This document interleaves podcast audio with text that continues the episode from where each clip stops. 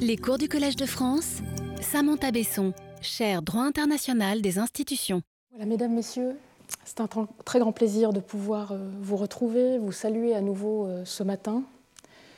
même à distance, euh, et depuis un Collège de France toujours fermé au public. J'imagine que même mes conclusions se passeront à huis clos. Et nous essayerons de faire à mauvaise fortune bon cœur pour ces conclusions. Alors, le cours d'aujourd'hui, même si nous sommes un 1er avril, est tout à fait sérieux, euh, puisque nous allons parler de la diligence due dans euh, deux régimes spéciaux du droit international public, le droit international des droits de l'homme et de la santé. Vous vous souvenez euh, que la leçon d'aujourd'hui est en fait la dernière leçon à contenu matériel ou spécial, pourrait-on dire, puisque c'est la deuxième de deux leçons figurant dans la quatrième partie du cours consacré aux régimes spéciaux de droit euh, international.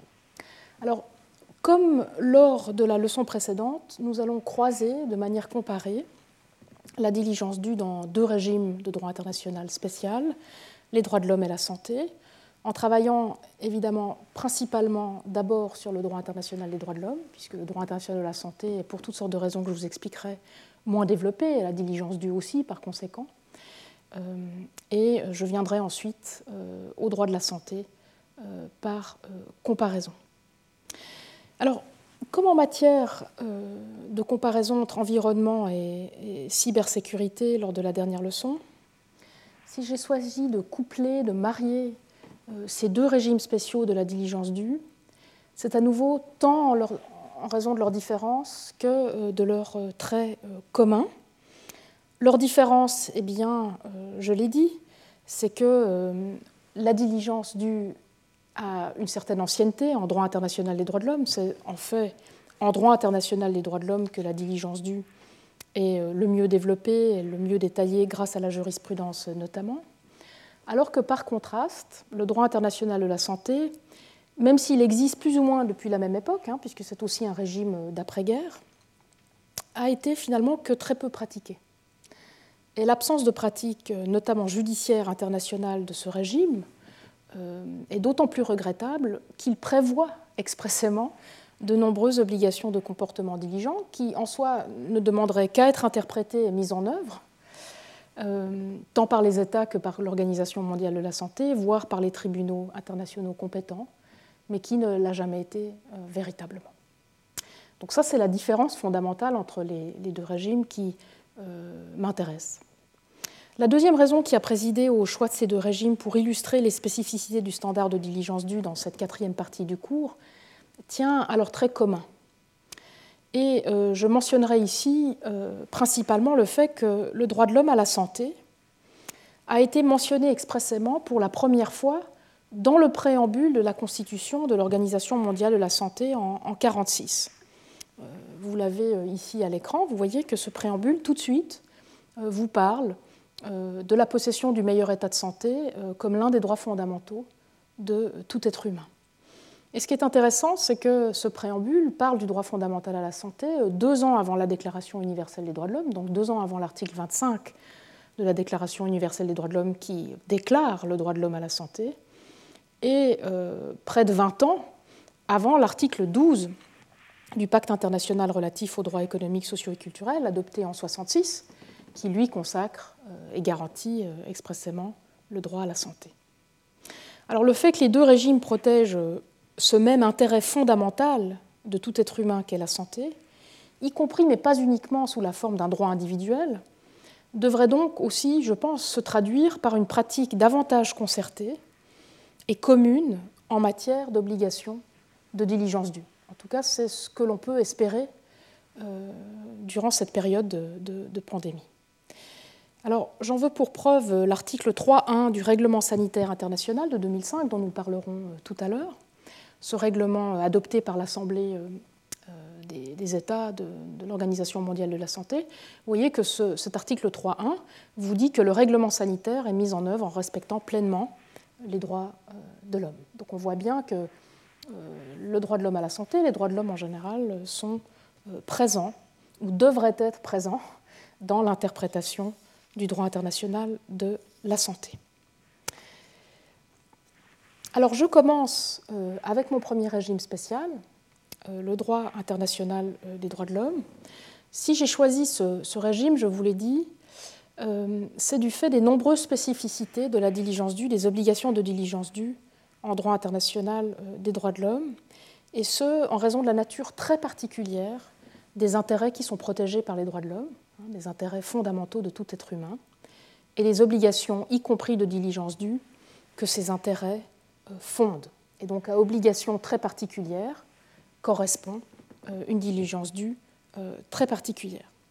Alors, certes, le droit international des droits de l'homme est un régime de droit international, probablement, en tout cas dans sa forme actuelle, plus récent que le droit international de l'environnement dont nous avons parlé la, semaine dernière. et dans l'histoire de la diligence due, il s'est aussi annoncé plus tard que le droit international de l'environnement. Mais aujourd'hui, on peut dire que c'est un régime qui a marqué l'histoire de la diligence due, euh, en tout cas durant les 50 dernières années, durant la deuxième moitié du XXe siècle. Et donc, si on devait choisir deux régimes spéciaux de diligence due aujourd'hui en droit international, ce serait clairement le droit de l'environnement et le droit international des, droits de l'homme. C'est le régime, en effet, qui a progressivement complété les obligations de diligence due qui existaient auparavant en vertu du droit international des étrangers, euh, des investisseurs ou de la protection diplomatique plus généralement. Le, droit international des droits de l'homme a permis d'étendre la protection de la diligence due à toute personne, indépendamment de sa nationalité et de sa résidence, voire même de sa localisation ou non sur le territoire de l'État débiteur, d'une part, et même à l'égard de son propre État, et non pas seulement des États étrangers, d'autre part. Et ce faisant, le droit international des droits de l'homme a fait exploser le carcan euh, de la protection diplomatique et a émancipé les obligations de diligence dues euh, aux individus euh, du champ des droits et obligations de la protection diplomatique en l'émancipant de la nationalité et de la territorialité. C'est en partie grâce à ce régime que le champ d'application géographique de la diligence due, d'une part, s'est étendu de manière à englober aussi bien des situations purement internes et sans dimension transfrontière que des circonstances où l'une des trois parties de la relation triangulaire de diligence due, débiteur, bénéficiaire, tierce partie, source du préjudice, se trouve dans un autre territoire, voire hors de tout territoire. Et sur le plan de son champ d'application euh, personnel, d'autre part, euh, là aussi, c'est grâce au droit international et droits de l'homme que la diligence due a trouvé à s'appliquer à des bénéficiaires qui sont des ressortissants ou résidents nationaux, et non plus seulement des étrangers, à des tierces parties sources de risques de préjudice non seulement privées, comme des entreprises multinationales, mais aussi publiques, comme d'autres États ou d'autres organisations internationales, et enfin et très progressivement, j'y viendrai, à des débiteurs de diligence due non étatiques, comme les organisations internationales, voire peut-être un jour les entreprises multinationales. Donc, une contribution du droit international et des droits de l'homme fondamentale à l'expansion du champ d'application géographique et personnel de la diligence due. En fait, aujourd'hui encore, le droit international des droits de l'homme est un régime dans lequel les obligations de diligence due demeurent absolument centrales, et cela, nous le devons principalement à la jurisprudence des organes judiciaires et quasi-judiciaires internationaux en place qui assurent le contrôle du respect euh, des droits de l'homme, puisque le droit international des droits de l'homme, euh, contrairement au droit international de l'environnement, ou en tout cas de manière plus frappante, euh, bénéficie de ses propres organes spécialisés de contrôle. Alors, parmi les grands arrêts qu'il faut mentionner. Euh, évidemment, il y a Velasquez-Rodriguez, donc l'arrêt de la Cour interaméricaine des droits de l'homme de 88, euh, dans lequel, pour la première fois, dans un arrêt d'une cour, donc d'un tribunal international en place en matière de droits de l'homme, on retrouve la mention d'une obligation de diligence due. Et puis, un petit peu plus tard, est venu l'équivalent euh, dans la jurisprudence de la Cour européenne des droits de l'homme, l'arrêt Haussmann, qui a donné naissance à ce qu'on appelle le test Haussmann, qui est résumé ici, euh, je trouve assez bien, par le juge Pinto dans son opinion individuelle de 2013. Euh, et donc, vous retrouvez cette capture, je trouve, très, frappante de la diligence due. C'est avant tout dans la jurisprudence relative aux obligations positives de comportement, comme les obligations de prévention, de protection et de réparation, qui sont propres au droit international des droits de l'homme et sur lesquelles se greffe euh, souvent euh, un standard de diligence due, euh, que s'est développée cette diligence due, et ce de manière à en devenir aujourd'hui indissociable. Si quelqu'un vous parle d'obligations positives en droit de l'homme, tout de suite vous pensez diligence due. Et si quelqu'un vous parle de diligence due en droit de l'homme, tout de suite vous pensez obligation positive. On verra tout à l'heure que le mariage n'est peut-être pas aussi strict qu'il en a l'air, mais en tout cas le réflexe chez le juriste est là. C'est d'ailleurs aussi principalement en lien avec la violation des droits de l'homme et les mécanismes de contrôle judiciaire et cas judiciaire international de ces droits que la responsabilité de l'État pour négligence s'est développée durant la deuxième moitié euh, du XXe siècle et se renforce d'ailleurs aujourd'hui euh, tant sur le plan national que euh, sur le plan international. Pensez à l'arrêt O'Keeffe, dont je vous ai beaucoup parlé dans les leçons sur la responsabilité pour négligence. Donc c'est vraiment une jurisprudence sur la responsabilité pour négligence qui n'en porte pas toujours le même nom, mais vraiment une jurisprudence extrêmement raffinée. Donc tout cela explique comment le droit international des droits de l'homme a contribué à la consolidation du régime commun de la diligence due, mais a aussi pu essaimer dans d'autres régimes de droit international. Et je vous donnerai euh, un seul exemple de cet essaimage, c'est euh, euh, l'exportation des deux conditions centrales de la diligence due, en droit international des droits de l'homme, qui sont la capacité raisonnable d'agir et la prévisibilité raisonnable du risque de préjudice. Ça, ce sont deux conditions que je vous ai présentées comme étant les conditions du régime général minimal de la diligence due, mais dont l'origine remonte au droit international euh, des, droits de l'homme, et notamment au test Haussmann de la Cour européenne des droits de l'homme dont je vous ai parlé. Alors, afin de, bien saisir les spécificités de la diligence due en droit international des droits de l'homme, je vais procéder comme j'ai procédé en matière de droit international de l'environnement. Euh, je vais reprendre euh, certains des grands éléments du régime général minimal de la diligence due, euh, ici à l'écran, pour vous montrer chaque fois ce qui est spécifique en matière de, droits de l'homme. ça nous permettra, je pense, de voir ici aussi comment la diligence due a fleuri d'une manière toute particulière euh, en droit de l'homme. Alors je commence avec la nature et les sources, et euh, tout d'abord la nature de la diligence due en droit international des droits de l'homme. la jurisprudence internationale en matière de droits de l'homme, qu'elle soit euh, régionale ou propre aux organes universels des traités, s'est vite emparée de la nature de la diligence due. elle a contribué notamment à clarifier comment le standard de diligence due est un standard et comment il se greffe sur des obligations, je l'ai dit, principalement positives de comportement, et notamment euh, toutes les obligations de prévenir, de protéger ou de réparer que la jurisprudence internationale des droits de l'homme a si brillamment euh, identifiées euh, durant les dernières décennies. Alors, ces obligations positives sont en fait absolument caractéristiques de la jurisprudence des organes judiciaires et judiciaires du droit international des droits de l'homme et je l'ai dit, elles s'y sont développées main dans la main avec le standard de diligence due,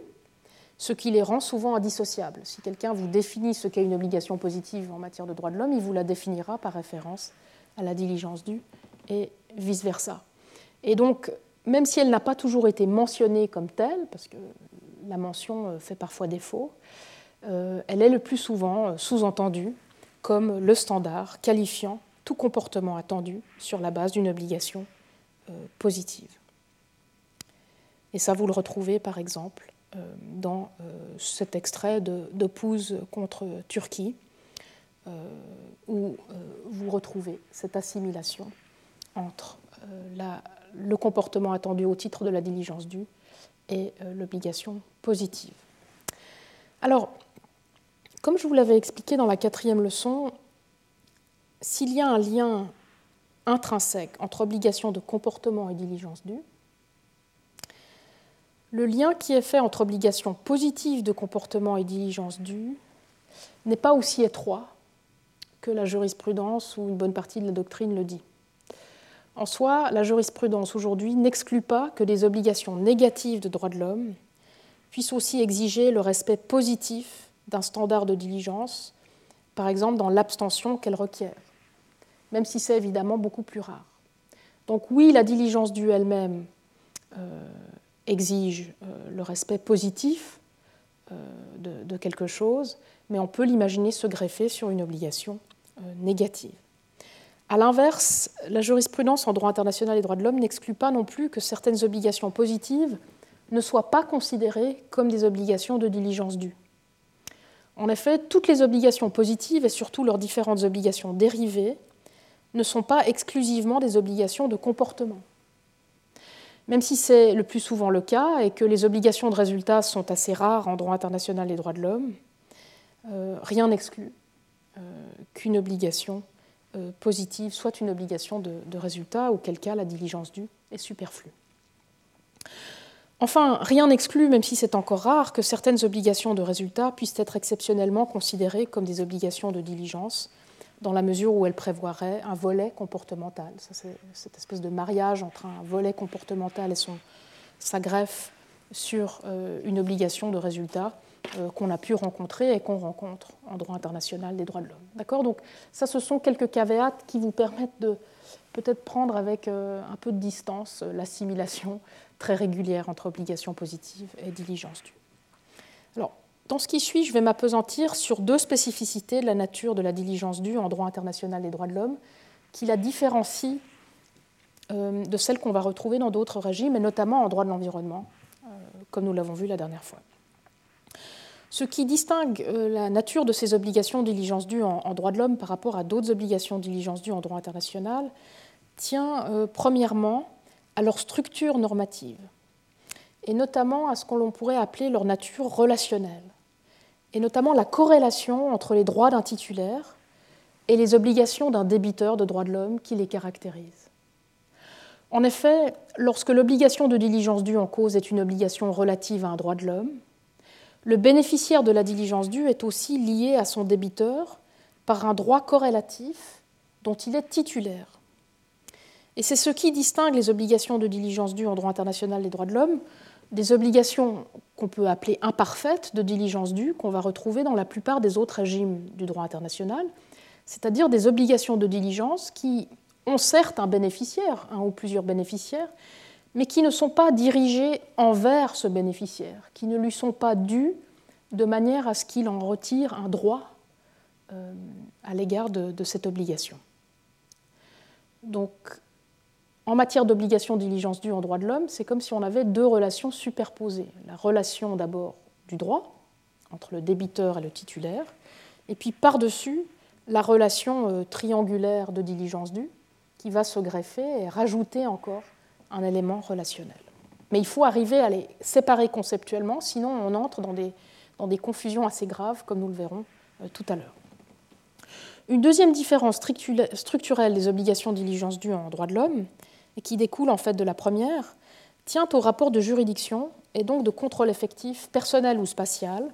territorial ou extraterritorial, qui doit exister entre le débiteur et le titulaire du droit, bénéficiaire de l'obligation de diligence due. En effet, en droit international et droits de l'homme, ce n'est qu'à cette condition, donc l'existence d'un contrôle effectif du débiteur sur le titulaire du droit, que le droit de l'homme et les obligations correspondantes vont pouvoir naître,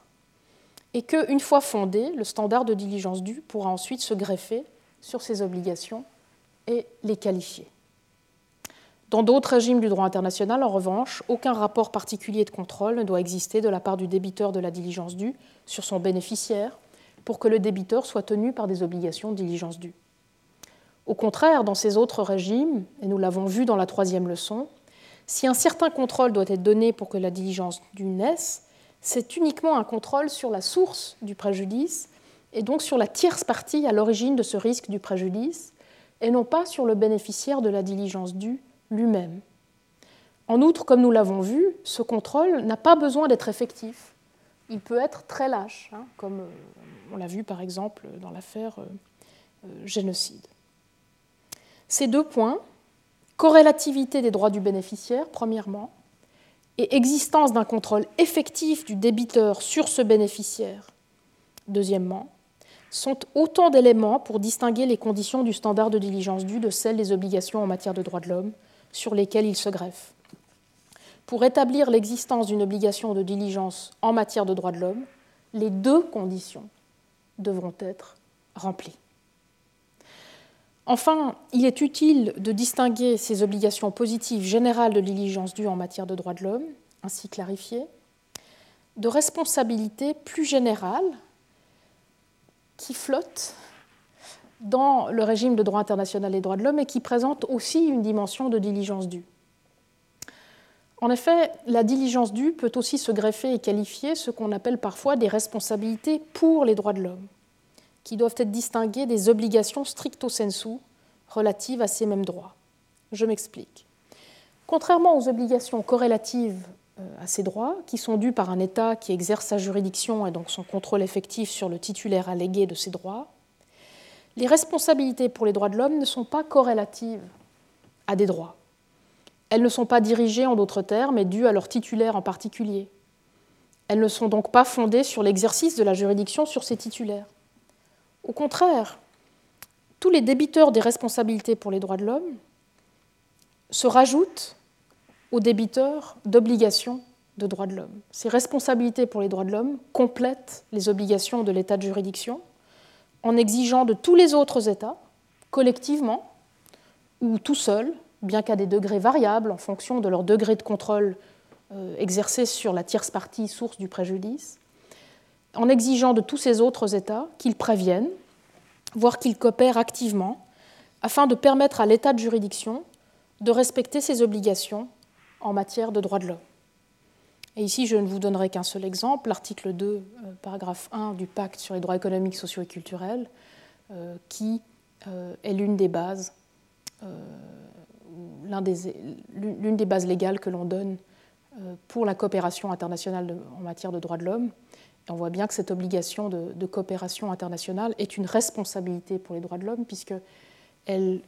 va concerner tous les autres États euh, partis au pacte, même lorsqu'ils ne sont pas débiteurs d'une obligation stricto sensu, même lorsqu'ils n'exercent pas une juridiction ou un contrôle effectif sur le titulaire des droits de l'homme. Et c'est ça la grande force du droit international des droits de l'homme, c'est d'avoir plusieurs cercles concentriques, des débiteurs des obligations au sens strict, puis ensuite le cercle des responsables pour les droits de l'homme qui sont les autres États de la communauté internationale, voire même des organisations internationales à des degrés différents en fonction de leur degré de contrôle sur la source du préjudice. Si les conditions de la diligence due euh, sont remplies, les responsabilités pour les droits de l'homme doivent être mises en œuvre, elles aussi, avec toute la diligence requise, euh, dans la mesure où ce sont des responsabilités de comportement. C'est sur cette base, par exemple, qu'on peut considérer que les États ont des responsabilités diligentes de veiller à ce que les entreprises multinationales sur lesquelles ils exercent un contrôle, euh, ou qui se trouvent sur leur territoire ou sous leur juridiction, ne causent pas de violation du droit international des droits de l'homme à l'étranger, rendant ainsi difficile le respect des obligations des droits de l'homme de l'état de juridiction sur ce territoire. Dans cet exemple, l'état de juridiction est bien celui qui doit des obligations, y compris de diligence due en matière de droits de l'homme, aux personnes euh, sous son contrôle effectif, c'est-à-dire les victimes des multinationales, par exemple, tandis que les autres États n'encourent que des responsabilités, y compris de diligence due, pour le respect des droits de l'homme dans le premier État. Par exemple, des obligations, des responsabilités de coopération, je vous l'ai dit, de prévention, d'assistance en cas de besoin. Mais ces responsabilités ne sont pas dues euh, aux titulaires. Alors je reviendrai sur ces responsabilités de prévention et de protection diligente dans la prochaine section, notamment lorsqu'elles ont un champ d'application extraterritorial et concernent des menaces aux droits de l'homme euh, d'origine privée. Il est important en effet de ne les confondre ni avec les obligations de prévention et de protection diligente extraterritoriale des États de juridiction d'une part, ni avec les obligations de diligence due des entreprises multinationales elles-mêmes d'autre part. Donc en général, dans un cas impliquant des violations de droits de l'homme par des entreprises euh, multinationales à l'étranger, vous aurez les entreprises multinationales elles-mêmes, un état de juridiction euh, débiteur, soit de juridiction territoriale, soit de juridiction extraterritoriale si les conditions sont remplies, et enfin euh, un ou plusieurs États responsables euh, de manière diligente s'ils exercent un contrôle sur la source du préjudice, ce qui est plus facile à établir que la juridiction effective sur le titulaire des droits de l'homme. Donc voilà pour euh, les spécificités de la nature de la diligence due en, droit international des droits de l'homme. Vous voyez qu'on parle vraiment de quelque chose de très très particulier, parce que ça se greffe sur des obligations et des responsabilités très, très particulières, une avec une structure normative très particulière. Je passe maintenant aux sources. Alors, comme le droit international de l'environnement la, semaine dernière, le droit international des droits de l'homme est aussi un régime où les sources de la diligence due sont très variées aujourd'hui. Euh, elles ont commencé par être jurisprudentielles. Euh, c'est avant tout cette association avec les obligations positives dans la jurisprudence qui a permis de lancer la diligence due en droit de l'homme. Mais aujourd'hui, euh, on en a aussi une trace dans des traités récents et bien sûr beaucoup de soft law. Alors, la première source, je l'ai dit et je le répète, c'est la jurisprudence des organes internationaux de protection des droits de l'homme. Je vous ai parlé de Velasquez, de Haussmann, et on pourrait multiplier les exemples, puisque aujourd'hui, il n'y a pas une semaine qui passe sans qu'un arrêt euh, concerne des obligations positives diligentes. Euh, comme je l'ai mentionné dans ma deuxième leçon, c'est dans les régimes de droit international les plus judiciarisés, comme celui-ci, que euh, l'on rencontre le plus souvent la diligence due à cause euh, de son association au raisonnement judiciaire, de l'évaluation du raisonnable et de tout ce que nous avons vu il y a quelques semaines. Outre cette, omniprésence judiciaire, les obligations de diligence due aujourd'hui ont la particularité aussi d'être prévues dans certains traités internationaux. là, on a un peu l'effet inverse de ce qui s'est passé en droit de l'environnement, où on a très tôt eu des garanties conventionnelles. Ici, on a d'abord des garanties euh, jurisprudentielles, puis ensuite, on a une codification dans les traités. Alors, je prendrai l'exemple de l'article 5 de la Convention d'Istanbul en matière de prévention et de lutte contre la violence domestique, euh, dont on a beaucoup parlé euh, ces temps-ci, précisément parce qu'Istanbul euh, ne tient plus à être partie à la Convention d'Istanbul, où vous trouvez le terme diligence voulue, je vous en avais déjà parlé lors des premières leçons, et puis son pendant interaméricain, la Convention de Belém, qui contient à l'article 7, paragraphe 2, la même référence à la diligence voulue, aussi une convention concernant la violence euh, domestique. Alors, ça n'a pas besoin d'être lié à la violence domestique, mais ce sont des conventions récentes qui concernaient la violence domestique, et par conséquent, euh, c'est pour cela qu'on retrouve la diligence due dans ces conventions. Une troisième source, enfin, qui n'en est pas une, euh, véritablement, du fait des controverses sur le soft law, c'est précisément le soft law. Alors, je vous avais dit, je vous avais donné beaucoup d'exemples d'instruments de, soft law faisant référence à la, diligence due, euh, parce que c'est notamment dans le domaine des droits de l'homme qu'on va retrouver euh, la référence à la diligence due dans des actes de soft law, notamment en lien avec de nouveaux débiteurs institutionnels, euh, comme par exemple les organisations internationales ou les entreprises multinationales. En effet, ces institutions, tant publiques que privées, qui ne sont pas des États, ne peuvent pas, en l'état du droit international des droits de l'homme existant, euh, être liées euh, par des obligations euh, de droits de l'homme. Et donc, par conséquent, puisque ces traités ne lient que des États et que la jurisprudence relative à ces traités ne s'applique qu'à des États, pour que les organisations internationales et les entreprises multinationales puissent être liées par la diligence due, il fallait avoir recours à la soft law. La seule exception, c'est l'Union européenne, nous le verrons euh, tout à l'heure. Donc c'est surtout dans le domaine de la protection des droits de l'homme en matière commerciale d'ailleurs, donc surtout en lien avec les entreprises multinationales, qu'on va retrouver des références à la soft law, euh, euh, pardon, à la diligence due dans, la soft law. Alors, on mentionnera par exemple les principes de 2011, adoptés sous l'égide du Conseil des droits de l'homme, dont je vous avais déjà parlé, euh, donc là, vous avez ici, par exemple, euh, le principe 4 des principes directeurs relatifs aux entreprises et aux droits de l'homme, euh, où on voit qu'on vous parle de l'obligation des États de prendre certaines mesures de manière à prescrire l'exercice d'une diligence raisonnable par les entreprises multinationales. Un autre exemple, même si son caractère de soft law n'est que temporaire, si cet instrument devient un traité international, c'est l'article 6 sur les obligations de prévention euh, de l'instrument euh, contraignant visant à réglementer en droit international et droits de l'homme les activités des sociétés transnationales et d'autres activités euh, commerciales de 2020, qui prévoit aussi une obligation des États d'adopter du droit interne de manière à prescrire à leurs entreprises multinationales un exercice de la diligence due. Enfin et quatrièmement, il faut encore mentionner, outre la jurisprudence, les traités et le soft law, il faut encore mentionner les nombreux actes unilatéraux des organisations internationales, comme par exemple l'Organisation des Nations Unies, ça c'en est un, ou la Banque mondiale, qui euh, prévoient euh, des politiques, pour ne pas parler de standards ou d'obligations de diligence due, pour leurs États membres, euh, mais surtout pour les organisations internationales elles-mêmes, en lien avec la protection des droits de l'homme. Donc ça, c'est un extrait de euh, la, politique de diligence due en matière de droits de l'homme des Nations Unies de 2013, dont je vous avais déjà parlé. Alors la caractéristique de la diligence due des entreprises multinationales et des organisations internationales telles qu'il figure soit dans le soft law, soit dans le droit interne unilatéral des organisations internationales que je viens de vous montrer, la caractéristique, c'est que ces mécanismes émanent finalement, et je vous l'avais déjà dit, avant tout de figures de l'autorégulation entrepreneuriale dans le contexte de ce qu'on appelle la compliance. Euh, on va vous parler de faire due diligence, euh, et si vous regardez le détail de ce qui est prévu, en fait, euh, la due diligence fait principalement office de maxime fiduciaire, de minimisation autoréférentielle euh, des risques.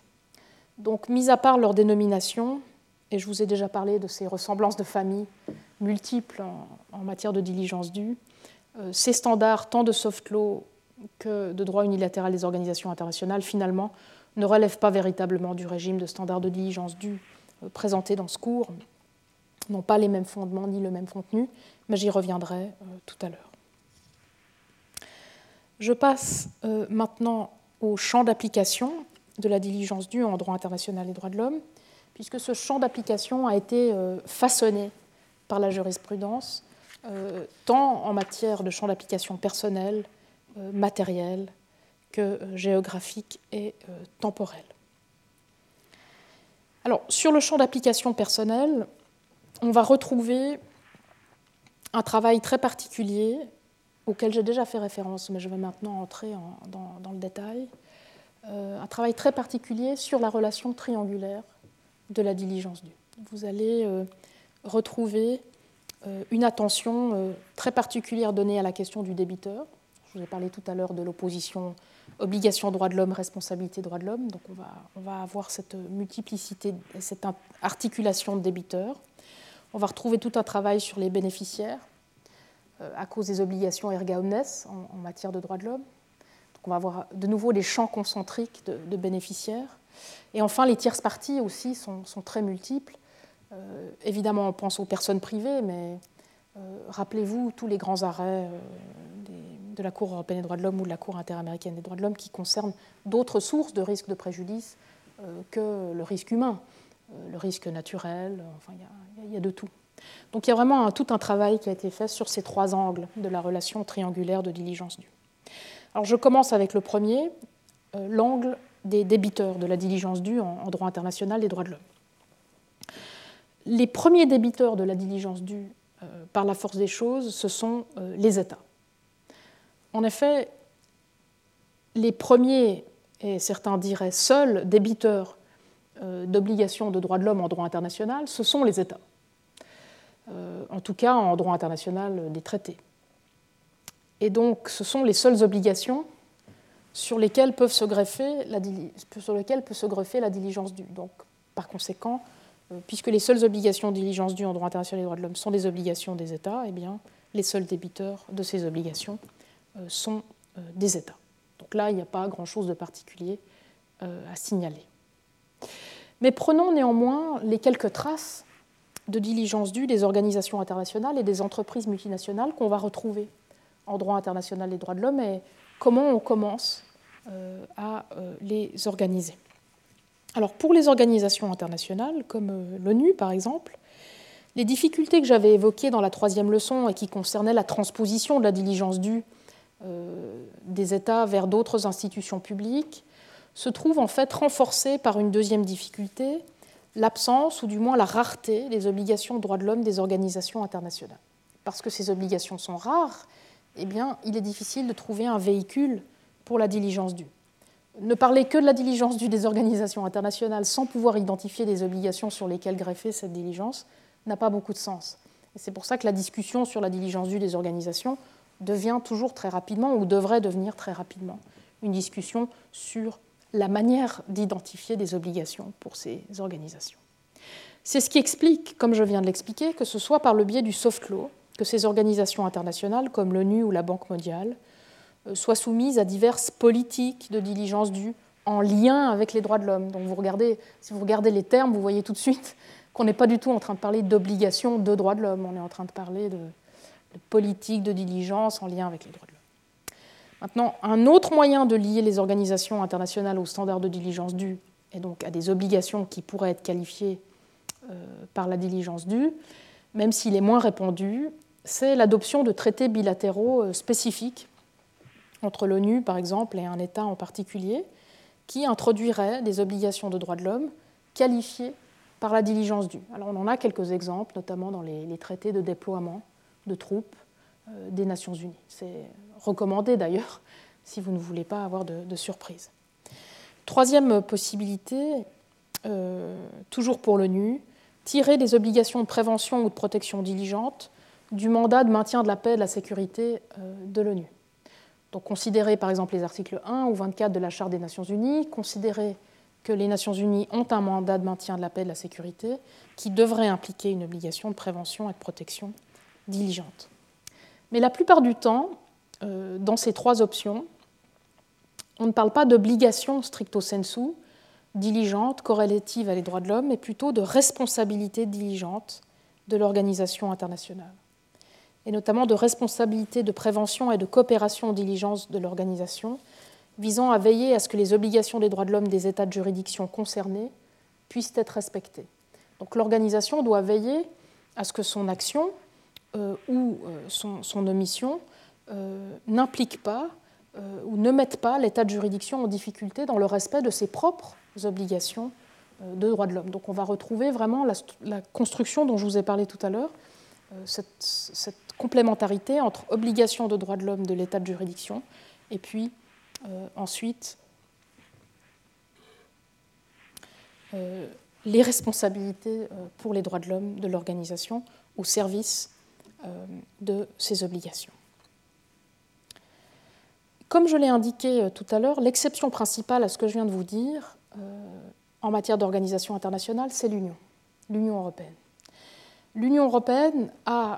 est l'une des seules organisations internationales à euh, disposer de son propre catalogue de droits fondamentaux et avant ce catalogue de sa propre tradition de, droits fondamentaux. Et donc l'une des seules organisations internationales à se lier elle-même par des droits fondamentaux. Et donc tous ces droits, fondamentaux que doivent l'Union européenne peuvent être qualifiés par le standard de diligence due. Euh, c'est le cas de ses obligations positives de prévention, de protection et de réparation. Et on a de la jurisprudence euh, qui euh, le consacre. Alors, l'absence ou du moins la rareté des obligations de droit international et droit de l'homme stricto sensu des organisations internationales, et notamment des obligations de diligence due, le fait que ce soit principalement des responsabilités diligentes pour les droits de l'homme, explique pourquoi ce sont les obligations de prévention et de protection diligente des États membres de ces organisations qui ont été au centre de l'attention en droit international des droits de l'homme. Ça a été le cas notamment dans la jurisprudence de la Cour européenne des droits de l'homme. Euh, comme je l'avais indiqué dans la sixième leçon, euh, par référence à l'affaire Aldoulimi contre Suisse notamment, ici à l'écran, la Cour européenne des droits de l'homme a développé la notion d'obligation d'équivalence qui sont en fait des obligations de diligence due des États membres d'une organisation. Ces obligations exigent de ces États membres qu'ils veillent à ce que l'organisation internationale euh, assure un niveau de protection des droits de l'homme équivalent à celui de la Convention européenne des droits de l'homme. D'accord? Donc, ce passage à la diligence due des États membres est expliqué par la difficulté à identifier des obligations de droits de l'homme de l'organisation qui pourraient être qualifiées par la diligence due, en dehors évidemment des responsabilités pour les droits de l'homme dont je vous ai parlé. Donc pour moi aujourd'hui, le problème n'est pas tant la transposition euh, de la diligence due aux organisations internationales, je vous l'ai expliqué dans la troisième leçon, je pense que véritablement il est possible de faire des arguments aujourd'hui pour la transposabilité de la diligence due, le problème est plutôt de trouver les obligations qui permettront de le faire. Et euh, si les obligations des organisations n'existent pas euh, encore aujourd'hui à la, même teneur que celle des États, c'est une question institutionnelle, c'est une question fondamentale de ce qu'est une organisation et de comment l'organisation peut respecter l'égalité euh, des individus. Donc ça, c'est une question qui dépasse ce cours, mais qu'il ne faut pas mettre sur le dos de la diligence due, qui est une question beaucoup plus large. Troisièmement, et ce sera euh, le troisième débiteur potentiel de diligence due en droit international des droits de l'homme, les entreprises multinationales. Alors, comme vous le savez, ces entreprises, à l'heure actuelle, n'ont pas euh, d'obligation euh, en droit international des droits de l'homme, et donc n'ont pas d'obligations qui peuvent être qualifiées par la diligence due non plus. Bien sûr, comme les organisations internationales, il existe pour elles beaucoup de standards homonymes aux standards de diligence due euh, applicables, y compris des standards euh, en lien au respect des droits de l'homme, comme les entreprises multinationales. Alors, ça peut se faire soit en vertu de renvois aux divers devoirs de vigilance du droit national, euh, notamment du droit privé national de l'entreprise, comme dans l'instrument contraignant de 2020 dont je vous ai parlé tout à l'heure. Donc cet instrument va renvoyer pour le détail euh, de, ce qui est dû euh, au droit privé national que l'État a l'obligation euh, d'adopter. Et ce droit privé national sera souvent du droit privé national de l'entreprise. Ou alors, ces standards de diligence due des entreprises se développeront dans le soft law en vertu de renvois à l'autorégulation et à ce qu'on appelle la responsabilité sociale des entreprises, ça, l'exemple que j'ai donné tout à l'heure, ce sont les principes de, 2011. D'accord? Donc vous allez avoir un peu ces deux pistes. Euh, le soft law va soit renvoyer vers du droit privé national, donc là ce sera vers du droit contraignant, mais du droit privé national de l'entreprise, parfois pénal. Euh, et l'autre piste, c'est renvoyer à la responsabilité sociale des entreprises, à la corporate human rights due diligence, de l'autorégulation. Quelle que soit la piste qui est choisie, ça reste du soft law, c'est certain pour l'instant. Et surtout, il est essentiel de saisir la diversité de ces standards homonymes de diligence due des entreprises. La grande diversité de ces standards d'un régime de droit national à l'autre, il n'y a rien de comparable entre ce qui est prévu, par exemple, par l'initiative pour les entreprises multinationales responsables en droit suisse et le devoir de vigilance français, alors que nous sommes deux États voisins euh, en Europe. Donc, la grande diversité des standards homonymes de diligence due des entreprises d'un régime de droit national à l'autre, mais aussi d'un instrument de soft law à l'autre, en fonction euh, du travail de consolidation, de résumé euh, des bonnes pratiques de responsabilité sociale de l'entreprise. Et enfin, il faut aussi saisir la grande différence entre ces standards homonymes euh, du soft law ou du droit privé national et ceux qui sont applicables aux États et aux organisations internationales dont j'ai parlé dans, ce cours. Hein, pour mémoire, les principes de 2011 font principalement référence à des standards de corporate human rights due diligence, autoréférentiels, fiduciaires, qui sont propres à la pratique du droit des affaires euh, et qui visent à protéger l'entreprise qui fait due diligence des risques économiques et financiers entraînés pour elle par la violation d'obligations de droits de l'homme qui ne sont pas les siennes, euh, et euh, suite à leur violation par, autrui. Donc on n'est pas du tout dans le même scénario euh, que celui de la, de la diligence due d'un État ou d'une organisation internationale qui a une obligation de droit de l'homme diligent euh, et dont l'objet de cette obligation est de prévenir autrui de devenir une source de préjudice aux droits de l'homme. Quant aux standards de vigilance de droit privé national auxquels l'article 6 de l'instrument contraignant de 2020 fait référence, eh ils se fondent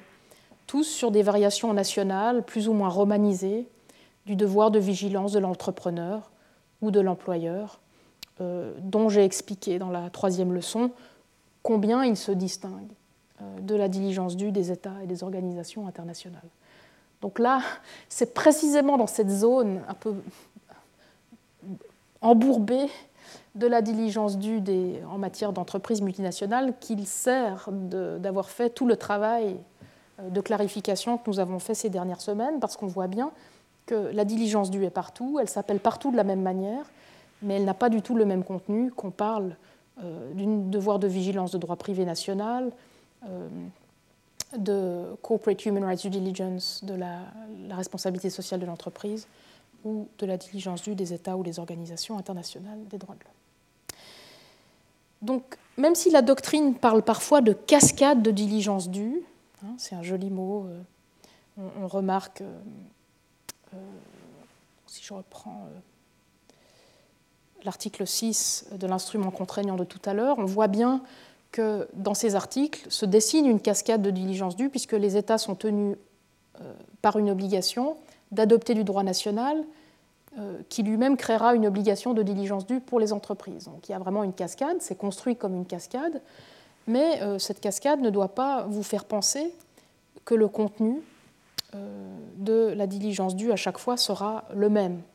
les États auront des obligations ou des responsabilités de diligence euh, conformes au contenu de, ce que nous avons discuté,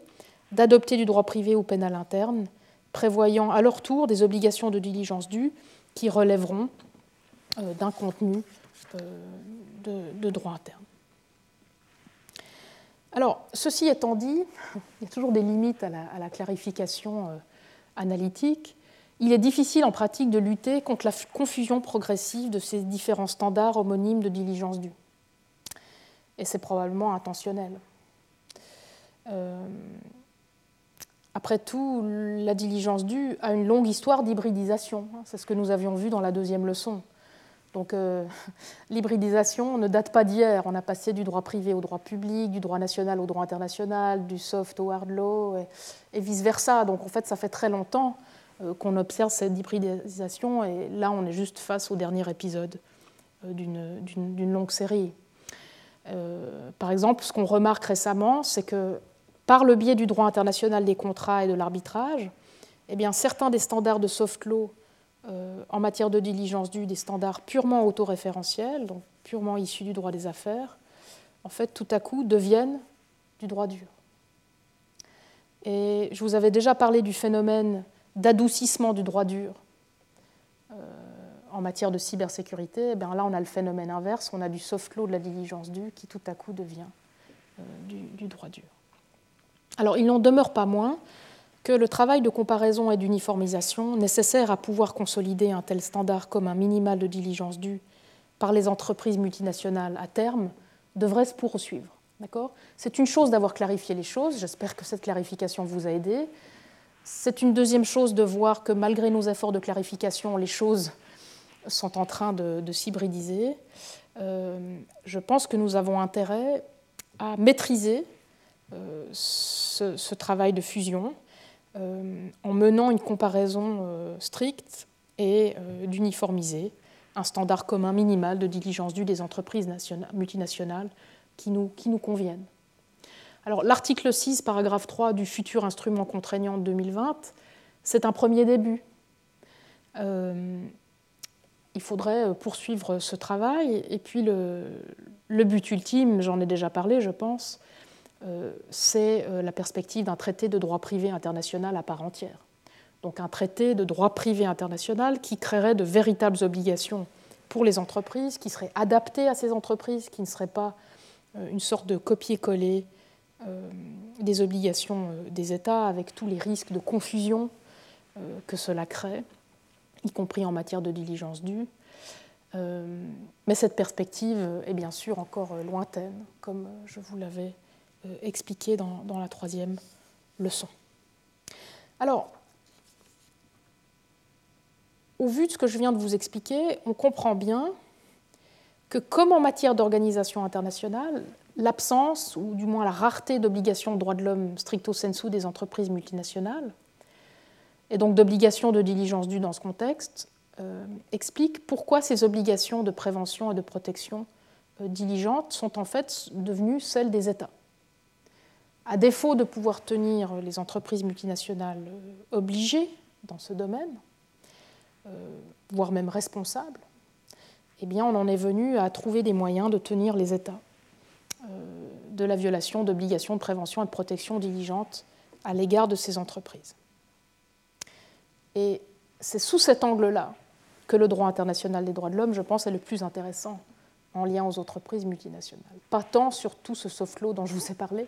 mais vraiment sur ces obligations de diligence due des États membres de ces, traités euh, envers les risques de préjudice causés par leurs entreprises multinationales. En principe, et du point de vue de la diligence due d'abord, Certains États peuvent en effet être liés par diverses obligations positives de prévention, de protection et de réparation diligente à l'égard des éventuelles violations des droits de l'homme que ces entreprises causeraient. Et ce, dans trois constellations euh, principales. Premièrement, il peut s'agir d'États sur le territoire desquels se trouvent ces entreprises. Euh, clairement, ici, vous avez, euh, de la part de l'État, un contrôle de type territorial sur la source du risque de préjudice,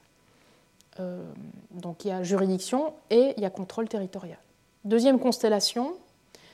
il s'agit d'États sous la juridiction desquels ces entreprises se trouvent. ici, ce ne serait pas par exemple une juridiction territoriale, mais une juridiction personnelle. Imaginez par exemple un État dont les entreprises multinationales à l'étranger, en fait,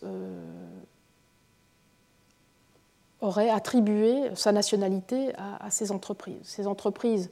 ne sont pas sur son territoire, par exemple parce qu'elles n'ont pas de siège sur ce territoire,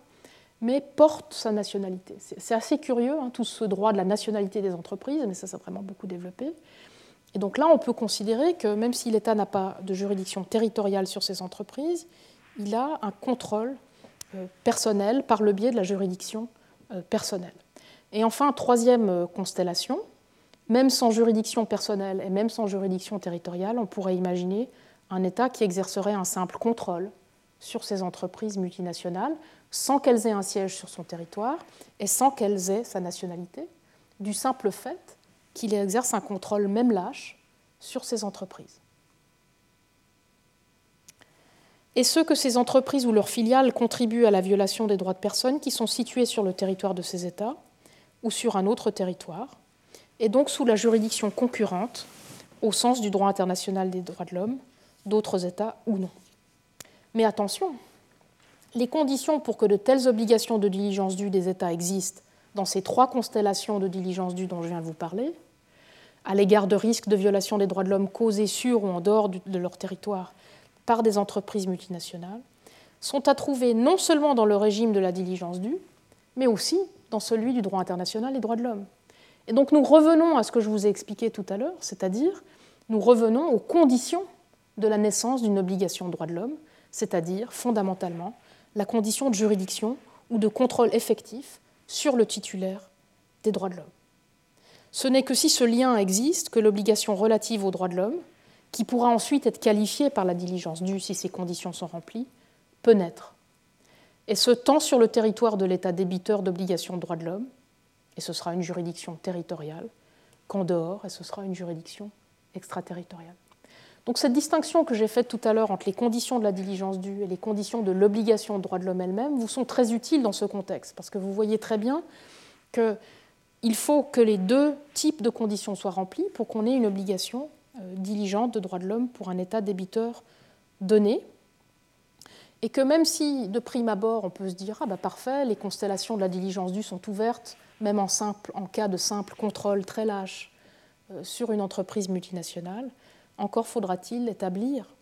que euh, l'État débiteur qui vous intéresse avait euh, un contrôle effectif sur le titulaire des droits de l'homme, ce qui, à des millions de kilomètres, peut être extrêmement difficile à établir. Alors j'insiste là-dessus parce qu'une tendance qu'on peut observer dans la pratique récente en matière de droits de l'homme élude entièrement cette condition. Et je comprends pourquoi elle le fait. Elle le fait parce qu'elle a envie d'étendre la protection euh, droit international des droits de l'homme, de manière à, couvrir le plus de victimes potentielles de, de, ces violations. Mais ce faisant, elle confond les obligations, les conditions des obligations aux droits de l'homme avec celles de la diligence due, à des fins d'extension du champ d'application extraterritorial des obligations de droits de l'homme. Et ces nouvelles interprétations, soutenues par une partie de la doctrine, euh, diluent l'exigence de juridiction pour la naissance des droits de l'homme euh, et euh, d'obligations de diligence correspondantes. Elles érodent ainsi la relation normative fondamentale qui fonde les droits de l'homme et les obligations qui leur correspondent. Et en dernier lieu, ce qu'elles érodent, ce sont les droits de l'homme eux-mêmes, ce qui est l'exact opposé de ce qu'elles devraient viser. Donc en voulant trop étendre le champ d'application des obligations diligentes en matière de droits de l'homme, ces nouvelles interprétations, je pense, mettent en péril les droits de l'homme eux-mêmes, ce qui est totalement euh, contre-productif. C'est un petit peu ce qu'on a remarqué euh, dans le cours sur le droit de l'environnement euh, précédent. Alors, la difficulté de ces nouvelles interprétations qui confondent les, obligations les conditions de la diligence due avec celles des obligations de droits de l'homme et qui ne comprennent pas qu'il faut respecter les deux jeux de conditions pour qu'une obligation diligente naisse en matière de, droits de l'homme, ces, nouvelles constructions ou interprétations euh, sont non seulement présentes dans la doctrine, mais elles ont été relayées malheureusement euh, dans certains euh, arrêts et dans certaines euh, décisions euh, d'organes internationaux de contrôle des droits de l'homme. Alors, elles prennent des formes multiples, dont je ne vais pas pouvoir mentionner ici toutes les formes qu'elles prennent, mais en gros, ce qu'elles finissent par faire, par cette confusion, en fait, c'est de donner une lecture purement causale du concept de juridiction des droits de l'homme un État aurait contrôle effectif sur le titulaire des droits de l'homme simplement parce qu'il peut causer un préjudice à ce titulaire. donc la simple capacité de nuire devient fondement d'une obligation euh, de droits de l'homme. C'est pour ça qu'on peut parler d'une relecture causale du concept de juridiction. Alors on va retrouver cette lecture euh, sous différentes formes. Par exemple, euh, dans le fameux avis consultatif 2317 de la Cour interaméricaine des droits de l'homme. Donc c'est un long, un, long, extrait, mais ça culmine dans le, dernier euh, paragraphe. Alors, ce qui est intéressant dans euh, cet avis, c'est qu'on vous parle tant de droit de l'environnement que de droit de l'homme. Et donc on va fusionner euh, la diligence due du droit international de l'environnement, que vous connaissez désormais très bien, avec la diligence due du droit international des droits de l'homme. Et ce faisant, on va confondre les conditions des obligations de droits de l'homme avec celles de la diligence due. Euh, vous voyez que la, Cour interaméricaine dit une personne est sujette à la juridiction d'un État euh, débiteur euh, s'il y a une connexion causale entre l'incident qui s'est produit sur son territoire et la violation des droits de l'homme des personnes situées en dehors de son territoire. Donc voilà un exemple parfait de cette confusion dont je vous ai parlé. On va retrouver ça dans l'opinion individuelle de Frouville et Benachour, dans Bassemi Hamidissa Yassine contre Canada. Euh, de même, en partie dans euh, l'observation générale 36 euh, du, Comité des droits de l'homme. plus récemment, dans cette affaire du Comité des droits de l'enfant LH contre France 2020, pareil, euh, cette espèce de, confusion entre la, causalité de, la violation et donc la, possibilité de, contrôler cette, causalité et euh, le contrôle effectif. Et puis tout récemment encore, dans l'affaire AS et Alinea, euh, pardon, Alia contre Italie de 2021, donc une, décision du, Comité des droits de l'homme, où là de nouveau on vous dit simplement que le fait de pouvoir être affecté euh, par une décision, euh, alors que c'était euh, raisonnablement prévisible, eh bien, suffit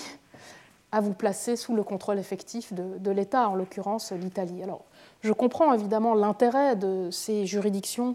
de conclure comme elles l'ont fait, parce que ça permet d'étendre le champ de protection des droits de l'homme. Ici, il y a des migrants qui se noient, là, des enfants de djihadistes qui sont abandonnés à leur sort dans des camps en Syrie. ici, pour protéger les Palestiniens contre certaines entreprises, et là, pour protéger le droit à un environnement sain. Donc l'objectif est, excellent, mais malheureusement, le moyen choisi peut aboutir, à mon avis, à terme, à éroder fondamentalement ce qu'est un, droit de l'homme. L'état débiteur des obligations en matière de droits de l'homme dans ces affaires est considéré comme disposant d'une juridiction extraterritoriale sur le prétendu titulaire de ces droits, en dehors des deux types de contrôle effectifs qui sont habituellement réputés créer un lien de juridiction, c'est-à-dire soit le contrôle personnel sur le titulaire, soit le contrôle spatial sur ce titulaire. Et ce, à condition, c'est leur interprétation, que cet État exerce une certaine forme de contrôle, non pas sur le titulaire, mais sur la source potentielle d'atteinte aux droits de cette personne. Donc la clé pour ces interprétations semble être le contrôle exercé par l'État responsable sur la source de la violation des droits de l'homme et réside dans le fait qu'il est lié de près ou de loin à cette source de violation, voire au moins lié d'une manière ou d'une autre, c'est encore pire, à son impact sur le titulaire du droit. Dans cette conception des obligations de diligence due en matière de droits de l'homme, la juridiction et donc le contrôle effectif sur le titulaire des droits de l'homme sont tout bonnement remplacés, sans autre forme de justification, par un contrôle très lâche sur la tierce partie, source du risque de violation de ces droits de l'homme. Donc on remplace la condition de l'obligation de droits de l'homme par la condition de la diligence due. La simple capacité de nuire à quelqu'un, dans ce cas le contrôle sur la source de la violation et la contribution causale à cette violation, est transformée, sans autre fondement, en un devoir de ne pas nuire à cette personne et en retour en un droit de cette personne à ne pas être lésée. Alors, on pourrait rétorquer que ce qui est réellement en jeu ici euh, n'est pas le fruit d'un manque de rigueur et de confusion dans le raisonnement, comme euh, je vous le dis, mais en fait une nouvelle forme de juridiction au sens du droit international des droits de l'homme. Donc ce n'est pas tant que les juridictions seraient confuses, mais c'est qu'elles seraient en train de dessiner une nouvelle conception euh, du contrôle effectif qui ne serait ni spatial ni euh, personnel, mais qui reposerait, par exemple, si on se fie à la, jurisprudence récente de la Cour EDH, par exemple dans Roméo Castagno, sur un, contrôle qu'on appelle procédural ou juridique. Il suffirait d'avoir un certain contrôle juridique sur le titulaire de, droits de l'homme pour que euh, ce titulaire devienne titulaire d'un droit et qu'une obligation naisse. Le problème de cette interprétation plus charitable des arrêts que je viens de vous montrer, et Dieu sait que j'aime être charitable, hein, mais le, problème de cette interprétation charitable, c'est que les titulaires des droits de l'homme dans les affaires qui nous occupent, hein, euh, toutes ces personnes qui sont très très éloignées euh, de l'état dit débiteur, ne sont pas liés juridiquement ou procéduralement à cet état débiteur, que ce soit en termes de droit ou de devoir d'ailleurs. Seules les entreprises multinationales à la source du préjudice, dans ces exemples, le sont. Et uniquement dans la mesure, par exemple, où elles ont été constituées en vertu du droit interne de cet État d'incorporation, ou bénéficient d'autorisation nationale d'exportation, par exemple. En revanche, bien sûr, si les victimes d'une entreprise multinationale à l'étranger décidaient de poursuivre cette société devant les tribunaux de son état d'incorporation, cet État pourrait être considéré comme exerçant un contrôle procédural effectif sur elle, et on pourrait alors considérer qu'il leur doit les droits de l'homme limités au contexte judiciaire, qui, peuvent être fondés sur ce type de juridiction procédurale, c'est-à-dire les droits procéduraux et les droits de non-discrimination liés à cette procédure. Mais en fait, même cette interprétation extrêmement étroite que je viens de vous donner, qui est plausible, a été récemment euh, mise de côté par la Cour européenne des droits de l'homme. Euh, si vous lisez euh, la récente décision Géorgie contre Russie 2 ou Hanan contre Allemagne, vous verrez que la Cour européenne des droits de l'homme est extrêmement réticente à accepter ce troisième type de contrôle effectif. Euh, et de toute manière, comme je vous l'ai dit, il vous aiderait peu dans les constellations que je viens de vous montrer parce qu'il n'y a pas de contrôle procédural ou judiciaire de l'état débiteur sur euh, les titulaires ou victimes de droits de l'homme qui, vous intéressent. Alors, toutes les conditions pour que de telles obligations extraterritoriales de prévention et de protection diligente euh, des États à l'égard des entreprises multinationales dans les cas que je viens de vous mentionner n'étant pas réunies, d'autres possibilités de droit international peuvent et doivent être explorées afin de fonder des obligations ou responsabilités extraterritoriales de protection diligente de ces intérêts individuels reconnus par le droit international. La diligence due est là, ces conditions sont remplies, il y a des intérêts fondamentaux à protéger, ils ne peuvent simplement pas être protégés par une obligation de droit de l'homme diligente. Alors on peut soit utiliser d'autres régimes de droit international, comme le droit de l'environnement, qui lui ne requiert pas la corrélativité du droit et des obligations diligentes, et donc qui ne requiert pas le contrôle effectif sur le bénéficiaire de la diligence due, donc ça c'est une option, ou le droit international de la santé, on verra tout à l'heure. Euh, ou alors, euh, on peut avoir recours à d'autres sources en droit de l'homme que les obligations. Alors pour la première piste, moi je, plaiderais pour euh, une, variation des plaisirs et puis pour essayer d'explorer d'autres régimes que le droit international et droits de l'homme. Le droit international et droits de l'homme a permis une expansion sans précédent de la diligence due durant les 50 dernières années, mais l'histoire de la diligence due ne s'arrête pas aux droits de l'homme. Donc on peut très bien écrire une nouvelle page de son histoire en dehors de ce régime. Si on cherche d'autres sources en droit international et droits de l'homme, il y en a. Et la ressource, euh, à mon avis, qu'on peut préconiser, c'est celle des responsabilités pour les droits de l'homme dont je vous ai parlé tout à l'heure, c'est-à-dire de ces responsabilités, y compris extraterritoriales, et y compris de diligence due, qui ne sont pas dues aux titulaires des droits de l'homme et qui ne peuvent donc pas être invoquées par ces titulaires, euh, mais qui existent, qui lient euh, les États. Euh, et ce faire permettrait de protéger les, droits de l'homme sans distendre les obligations de droits de l'homme au point de les faire éclater. D'ailleurs, certaines de ces responsabilités en matière de droits de l'homme sont, je l'ai dit, aussi des responsabilités de diligence due, pour autant que les conditions de la diligence due soient remplies. Donc, dans les constellations dont je vous ai parlé tout à l'heure, c'est une constellation dans lesquelles un État exerce un contrôle euh, territorial euh, ou une juridiction euh, personnelle ou territoriale, voire même un contrôle d'un autre type sur une entreprise multinationale, y compris située en, dehors de son territoire, peut avoir, peut être lié par la diligence due à l'égard des sources de risque de préjudice causées par ces entreprises multinationales, mais sans que ces, diligences dues se greffent sur des obligations, euh, et donc simplement en greffant ces, diligences dues sur des responsabilités pour les droits de l'homme de, de, ces États. Ainsi, on pourrait construire, je pense, des responsabilités de diligence due fondées en droit international des droits de l'homme pour tous les États, des responsabilités de diligence due qui exigeraient de ces États qu'ils réglementent les entreprises multinationales situées sous leur contrôle, territoire ou juridiction, afin de les empêcher de porter atteinte aux droits de l'homme de personnes relevant de, la juridiction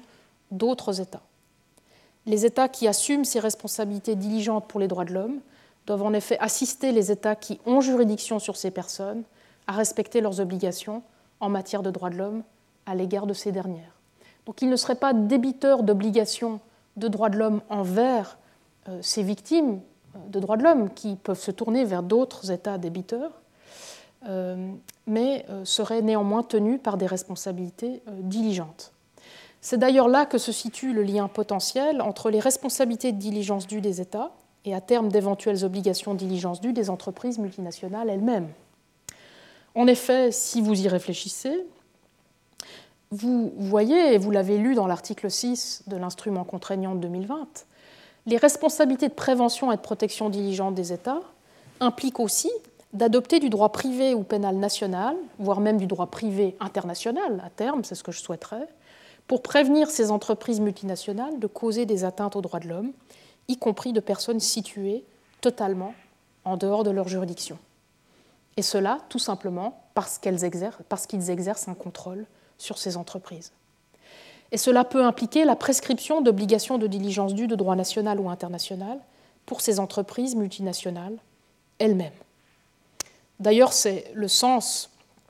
de ce qui est prévu euh, dans l'observation générale 24 du Comité sur les droits économiques, sociaux et culturels des Nations Unies, euh, qui, à plusieurs reprises, euh, fait référence à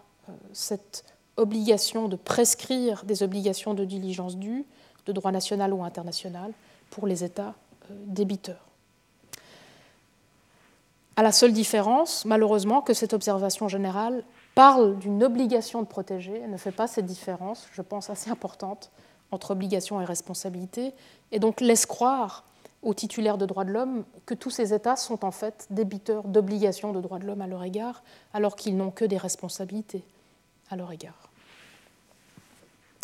À terme, le droit international pourra peut-être même rendre obligatoire l'adoption d'une réglementation nationale ou internationale de ce type, de manière à permettre à ces États de respecter leurs propres responsabilités de diligence dues pour les droits de l'homme. Et je pense que l'article 6 de l'instrument contraignant euh, est en tout cas un premier pas dans cette direction. Finalement, que fait cet article 6 Il met par écrit, il couche, il codifie,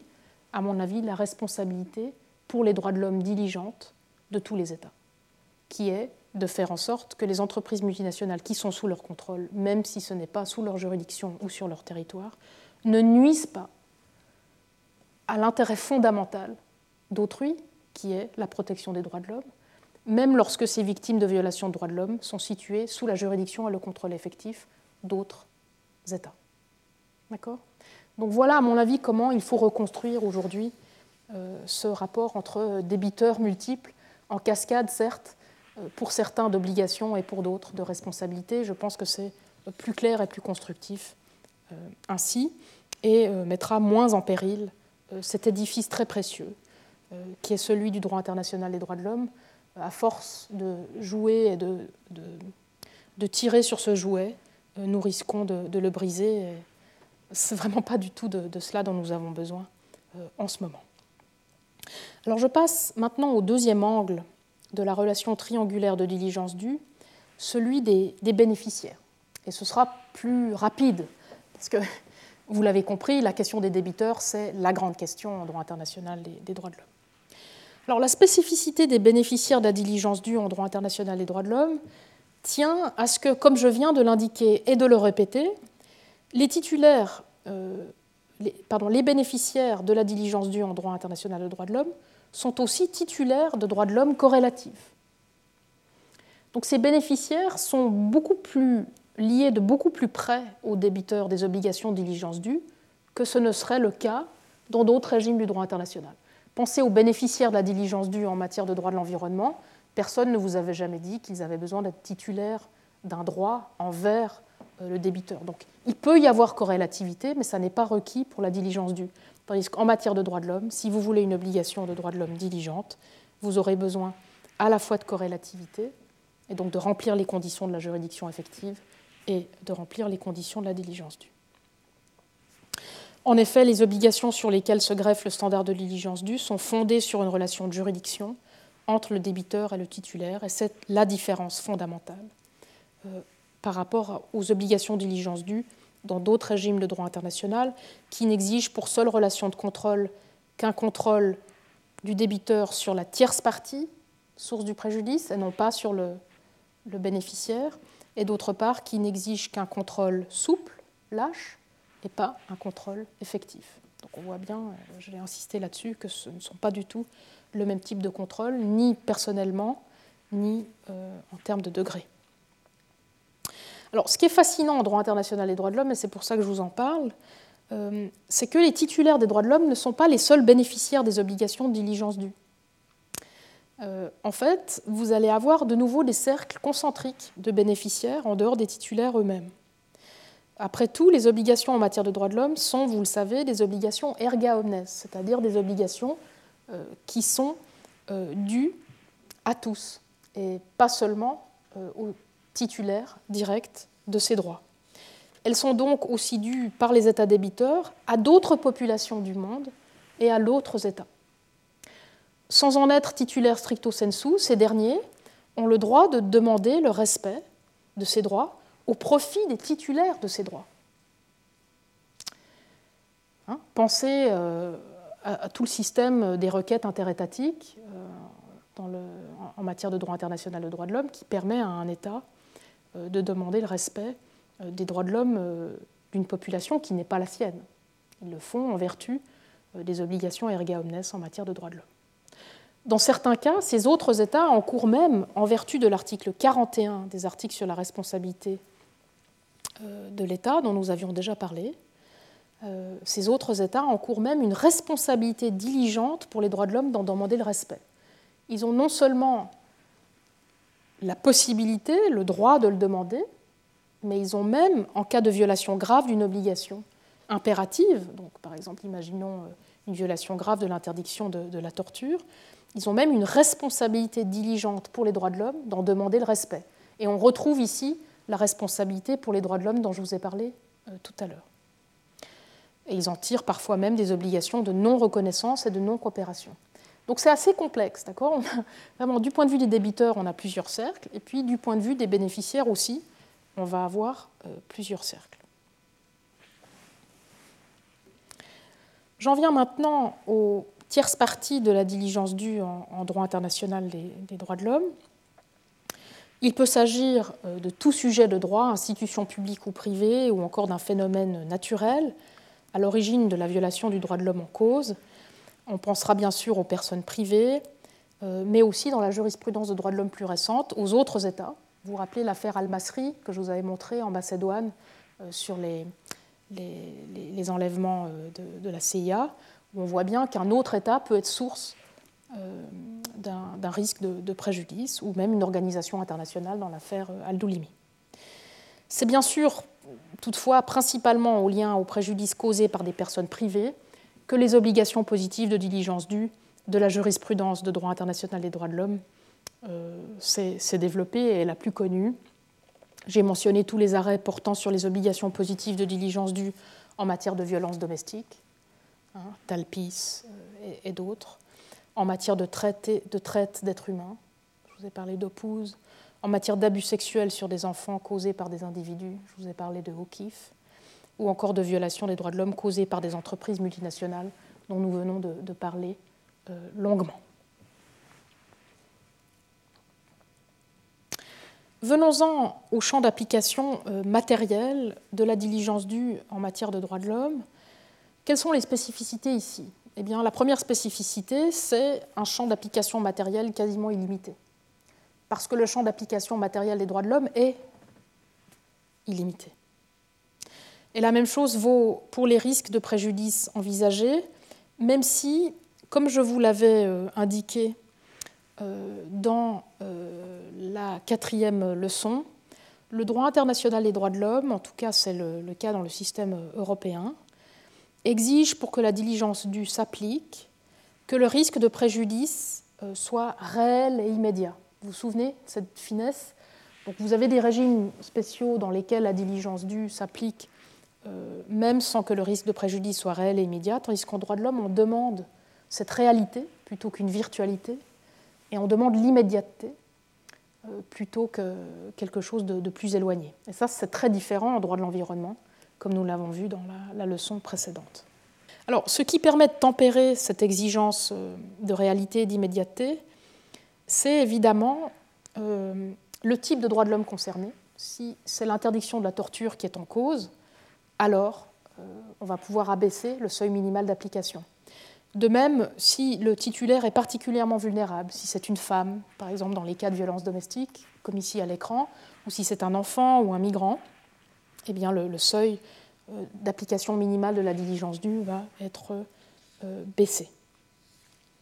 Champ d'application géographique de la diligence due en droit international des droits de l'homme. Ici, je ne vais pas m'étendre longuement parce que j'en ai déjà parlé en lien avec cette double condition, les conditions de la juridiction effective sur le titulaire des droits de l'homme et les conditions du contrôle, même lâche, euh, sur la source du risque de préjudice pour avoir une obligation diligente de droits de l'homme, eh quand vous allez être confronté à une application, euh, par exemple, extraterritoriale des obligations de droit international et droits de l'homme, vous allez devoir vérifier l'existence de ces deux conditions vous allez devoir vérifier que le titulaire des droits de l'homme qui se situe en dehors du territoire de l'État est bien sous le contrôle effectif de cet État, ce qui posait problème dans tous les cas de multinationales dont je vous ai parlé, ou dans les cas des migrants qui se noient, ou dans tous les exemples que je vous ai montrés tout à l'heure, et euh, que la source euh, du risque de préjudice euh, est sous un contrôle même lâche de l'État débiteur. Mais si ces deux jeux de conditions sont remplis, eh vous allez pouvoir tout à fait avoir une application extraterritoriale des obligations de diligence due en matière de droits de l'homme. Mais à l'inverse, la grande majorité euh, des affaires d'obligation de diligence en matière de droits de l'homme que nous avons vues sont des affaires purement internes. La violence domestique euh, en Italie, les abus sexuels en, Irlande, ce sont des affaires où euh, les, trois angles de la relation triangulaire de diligence due sont situés sur le, même territoire. Enfin, le champ d'application euh, temporel de la diligence due en matière de droits de l'homme. Euh, ici, peut-être que la petite spécificité par rapport au droit international de l'environnement que nous avons vu lors de la dernière leçon, c'est que puisque cette diligence due se greffe sur une obligation euh, de, de droits de l'homme, et sur cette relation de juridiction sur le titulaire de, ce droit, eh bien, elle dépend de la vie de ce titulaire. C'est l'une des grandes difficultés que nous avons avec euh, les droits de l'homme. Il est très difficile de, les, considérer euh, conceptuellement et normativement qu'ils puissent s'appliquer avant la naissance du titulaire et après sa mort, voire même qu'ils puissent s'appliquer à des personnes qui n'existent pas encore et qui ne sont pas capables de les faire valoir. Donc ce rapport entre capacité et titularité des droits de l'homme, c'est l'une des grandes questions de la théorie des droits de l'homme. Je n'ai pas le temps de m'étendre sur ce point ici, mais c'est vraiment l'une des, toutes grandes questions. Et donc, tant que cette question hante le droit international des droits de l'homme et que la titularité est liée à une forme minimale de capacité d'invocation, hein, c'est le cas pour l'instant, eh bien, vous ne pouvez pas considérer qu'il y a des obligations de droits de l'homme envers les générations futures. Et ça, ça veut dire aussi pas d'obligation de diligence due envers ces générations. Alors, c'est l'une des grandes pommes de discorde en ce moment en droit de l'homme, puisque en droit de l'environnement, c'est possible. Et donc, tous ceux qui travaillent sur le droit à l'environnement sain vont essayer d'importer à nouveau toute cette pratique euh, intergénérationnelle du droit de l'environnement euh, en droit international des droits de l'homme. Donc, euh, c'est probablement un autre chantier dans lequel on va avoir une mise en péril de la dogmatique droit de l'homme par le droit de l'environnement, mais je voulais vous, le, mentionner ici. J'en viens enfin aux spécificités de la diligence due en, droit de l'homme euh, sur euh, le contenu, la variabilité et les limites de cette diligence due. Alors, sur le contenu, tout d'abord, c'est un régime très riche c'est du fait de la richesse de la jurisprudence euh, qui porte sur les obligations positives diligentes en matière de droits de l'homme qu'on a, arrêt après arrêt, étoffé euh, le contenu minimal des mesures raisonnables à adopter par un État démocratique et respectueux des droits de l'homme. Euh, et donc, c'est la jurisprudence qu'il faut aller consulter si vous souhaitez avoir une meilleure idée de ce que sont les standards constitutifs de la bonne organisation de l'État ou du bon gouvernement, euh, tant sur le plan institutionnel que matériel d'ailleurs. Euh, on considère même que chaque État membre d'un traité de droits de l'homme aurait une obligation positive générale d'être un bon État pour la protection des droits de l'homme. Donc il y aurait des obligations positives institutionnelles plus générales en amont des obligations positives spécifiques. Pensez par exemple à l'obligation d'avoir un régime démocratique minimal. Euh, il y a toute une jurisprudence sur ça. Pensez à toute la jurisprudence euh, qui concerne le contrôle effectif sur ces autorités et ces organes. Euh, un État qui perdrait le contrôle de, ces, organes, de ces institutions, a une obligation positive de, la récupérer. Pensez à la séparation des pouvoirs, pensez au contrôle judiciaire des lois. Donc il y a vraiment une multitude de standards dans cette jurisprudence qui euh, nous permettent d'identifier ce qu'est le contenu du bon gouvernement euh, en matière de, droits de l'homme. Alors évidemment, comme dans tous les régimes, euh, les droits de l'homme n'échappent pas à la critique de l'indétermination de la diligence due et à son manque d'universalité. Et il n'échappe dès lors pas non plus à deux tendances de la pratique actuelle que nous avons déjà identifiées, soit la procéduralisation et la technicisation du contenu de la diligence raisonnable. tout d'abord, la procéduralisation des obligations de diligence due est aussi à l'œuvre en droit de l'homme. Nous l'avons observé en droit de l'environnement, eh bien vous allez remarquer la même chose en, droit de l'homme. Ça vaut tant pour le contenu des obligations positives, qui devient de plus en plus procédural, que pour le contrôle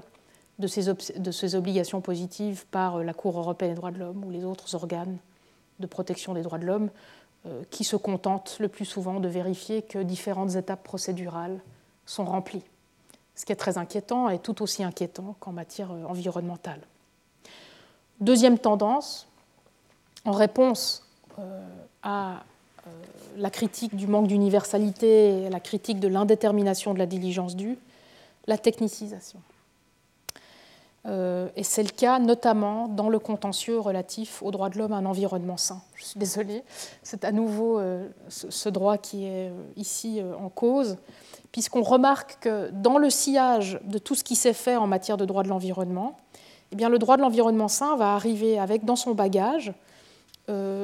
une habitude à renvoyer aux différents standards de diligence due qui sont développés par des associations professionnelles ou scientifiques en matière environnementale.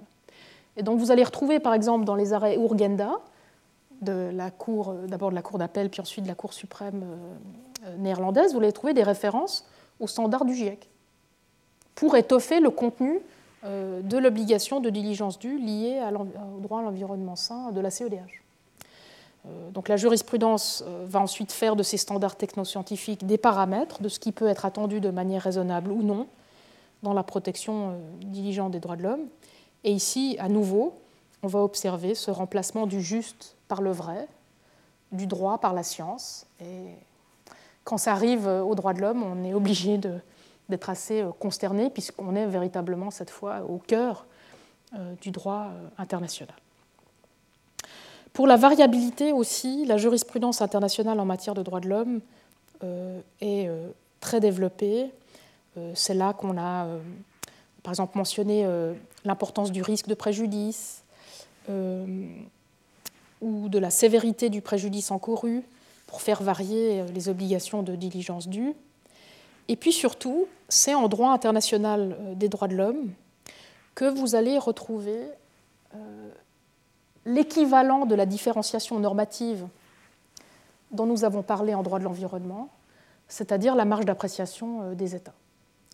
vous allez euh, avoir une grande prise en compte euh, de cette marge d'appréciation par les organes de contrôle des droits de l'homme, qui correspond à l'idée d'une subsidiarité épistémique et démocratique, en vertu de laquelle chaque peuple est mieux à même de déterminer ses propres droits qu'un tribunal international. Bien sûr, dans les limites d'une part du caractère absolu ou non, ou de la protection du noyau intangible ou non, et d'autre part de l'existence d'un consensus régional ou universelle en la matière. Donc vous allez vraiment avoir de nouveau cette différenciation normative par la marge d'appréciation qui est encadrée euh, par le consensus euh, et par le caractère plus ou moins absolu euh, des droits. Donc on va retrouver cette même ambivalence qu'en matière de l'environnement, avec l'importance de la contextualisation et puis en même temps une volonté d'établir et de protéger un universel minimal. Enfin, les limites de la diligence due en droit international et droits de l'homme. Euh, là aussi, euh, on va retrouver des spécificités fort intéressantes parce que le droit international et droits de l'homme est habitué à mettre en balance et est habitué au conflit de droit et au conflit entre un droit, les obligations liées à un droit et d'autres intérêts publics, la moralité, la santé ou encore la sécurité publique. Donc euh, c'est une jurisprudence dans laquelle on va retrouver euh, des, indications euh, fort utiles sur la manière de limiter la diligence due en fonction de ces autres considérations.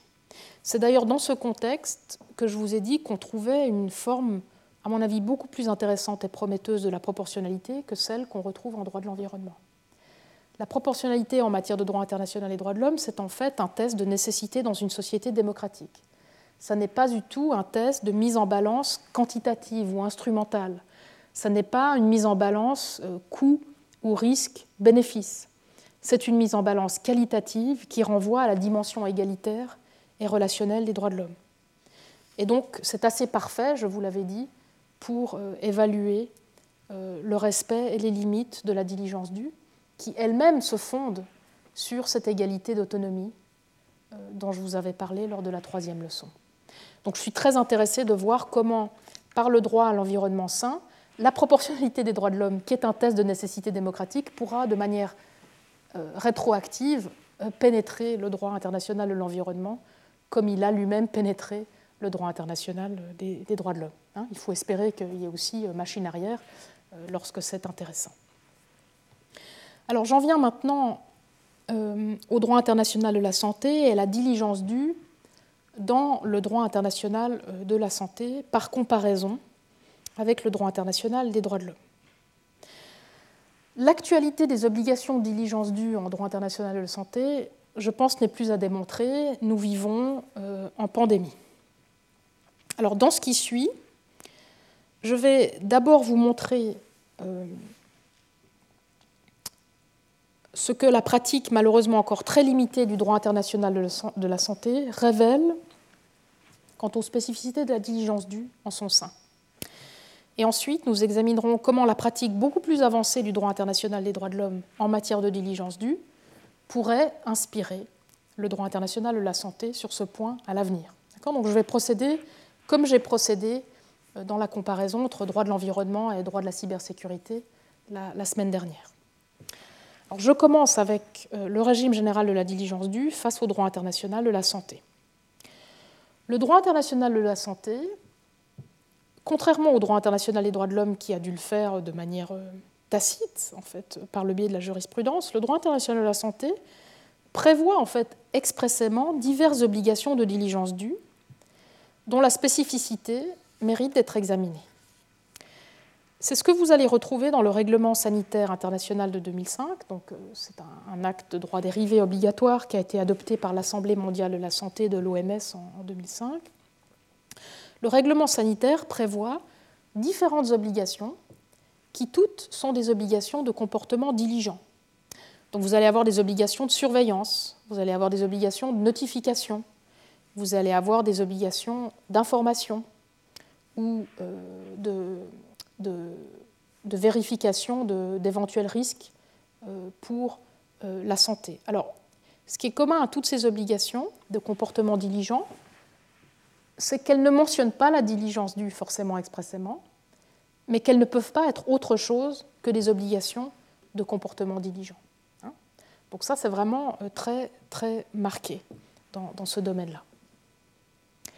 Plus concrètement, en termes de contenu, la diligence due dans le respect de ces obligations implique le respect de diverses autres obligations dérivées. là, on va avoir une cascade, c'est très très intéressant, entre ces obligations de comportement diligent et d'autres obligations dérivées visant à ce que les obligations de comportement diligent puissent être respectées. Un peu comme en droit de l'environnement, puisque certaines de ces obligations dérivées qui servent les obligations de comportement diligent sont en fait des obligations de résultat. Donc vous allez avoir un, effort de spécification d'obligations de résultat au service d'obligations de comportement diligent. Pensez par exemple aux obligations dérivées de préparation et de renforcement des capacités de surveillance, de notification, d'information et de vérification de chaque État membre. C'est ce qu'on va retrouver par exemple dans l'annexe 1 du euh, règlement sanitaire international de 2005. Vous allez retrouver toute une liste de choses à faire par un État pour renforcer ses capacités de préparation. Donc tout à coup, la préparation devient une obligation de résultat qui va permettre de respecter l'obligation de comportement euh, diligent. Donc vous allez vraiment retrouver euh, une manière de faire très subtile qu'on a déjà observée en matière de, droit de l'environnement. Pensez aux autres obligations euh, dérivées qui sont par exemple la surveillance et l'établissement de rapports, la réponse aux risques, et enfin, et c'est fort intéressant, une obligation expresse en droit international de la santé de collaboration. Donc ça, euh, on y reviendra tout à l'heure parce que euh, c'est au cœur des obligations de comportement diligent en droit de la santé. Alors, vous allez me dire, fantastique, toutes ces obligations de comportement diligent, des obligations dérivées à leur service, quoi, quoi de mieux? Alors la difficulté ici, tient à ce que même si le droit international de la santé comprend toutes ces obligations de diligence, que la doctrine a d'ailleurs abondamment recensée et décrite durant l'année qui vient de s'écouler, parce qu'évidemment tout le monde voulait savoir pourquoi le droit de la santé ne pouvait pas faire plus, eh bien ce droit n'a pas encore été véritablement pratiqué et interprété sur ce point. On sait très peu de la manière dont il faut interpréter le champ d'application, les conditions, le contenu, la variabilité ou les limites de la diligence due en matière sanitaire. Pourquoi? Eh bien parce que d'une part, la pratique des États est beaucoup trop peu transparente pour qu'on ait une coutume. Et d'autre part, l'OMS ne dispose pas d'organes judiciaires ou quasi-judiciaires à même d'interpréter ses, obligations avec autorité. Alors en soi, le droit de la santé est un régime relativement ancien en droit international, tout aussi ancien dans tous les cas que le droit international des droits de l'homme. Euh, donc nous aurions eu le temps d'interpréter ces obligations. Le règlement sanitaire international est un acte juridique qui a été révisé pour la dernière fois en 2005, donc euh, ça fait un certain nombre d'années. Il y a eu d'autres pandémies avant la Covid-19, donc il y a eu d'autres euh, circonstances dans lesquelles on aurait pu interpréter et spécifier les obligations de diligence due des États et de l'OMS. Alors pourquoi ça n'a pas été fait? Tout simplement parce que le droit international de la santé est un droit qui n'est pas véritablement traité comme un droit par les juristes spécialistes du domaine ou par les autres. C'est un droit qui est devenu totalement technocratique. La santé mondiale n'est plus du tout considérée comme une question politique à gouverner par le droit, c'est considéré comme une question euh, de sécurité, euh, dont la gouvernance, plutôt que le gouvernement, euh, a été déléguée à des experts scientifiques. Et cette approche managériale de gestion ou de gouvernance de la santé publique mondiale c'est bien sûr traduite euh, par une mise en œuvre inexistante du droit international de la santé. Il faut souligner tout d'abord l'absence de mécanisme international institutionnalisé de contrôle de la mise en œuvre des obligations juridiques des États membres. Il n'y a pas de contrôle institutionnalisé de cette mise en œuvre. C'est ce qui explique que d'après les derniers chiffres, près de deux tiers des États membres de l'OMS ne remplissent pas leurs obligations de préparation et de prévention diligente prévues par le règlement sanitaire international. Le contrôle, lorsqu'il a lieu, se fait par un système de rapports périodiques sans conséquences normatives et sans mécanisme de sanction. Il y a un encadrement par le secrétariat, mais c'est un encadrement qui a lieu par euh, soft law, checklist, enfin on retrouve les affres de la procéduralisation. Et puis s'il y avait un différent, comme il y en aura peut-être prochainement, entre l'OMS et ses États membres ou entre États membres sur l'interprétation des obligations de diligence du RSI,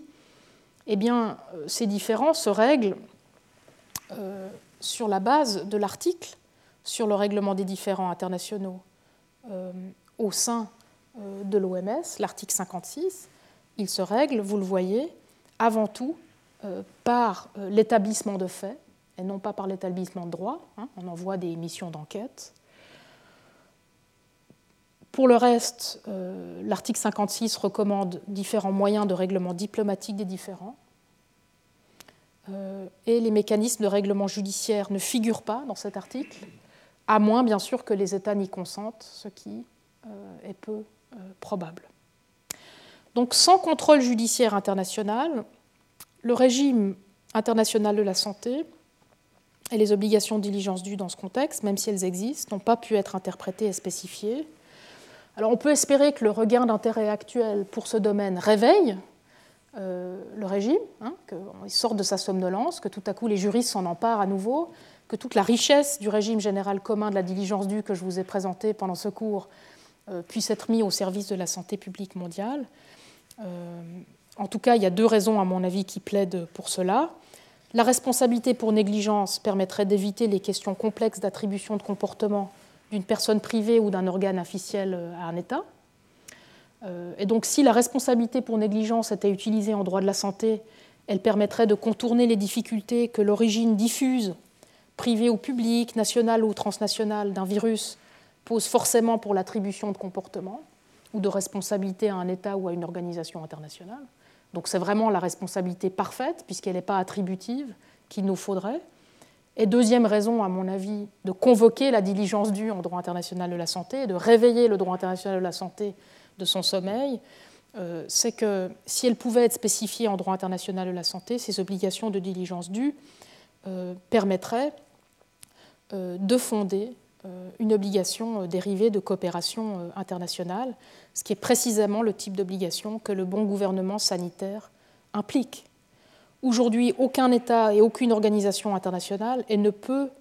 et ne doit être considéré comme assez diligent s'il n'a pas cherché à coopérer avec d'autres afin de prévenir et de protéger sa propre population, mais aussi celle des autres contre les risques qui pèsent sur la santé publique mondiale. Donc responsabilité pour négligence et obligation de coopération, euh, ce sont exactement ce qu'il nous faut aujourd'hui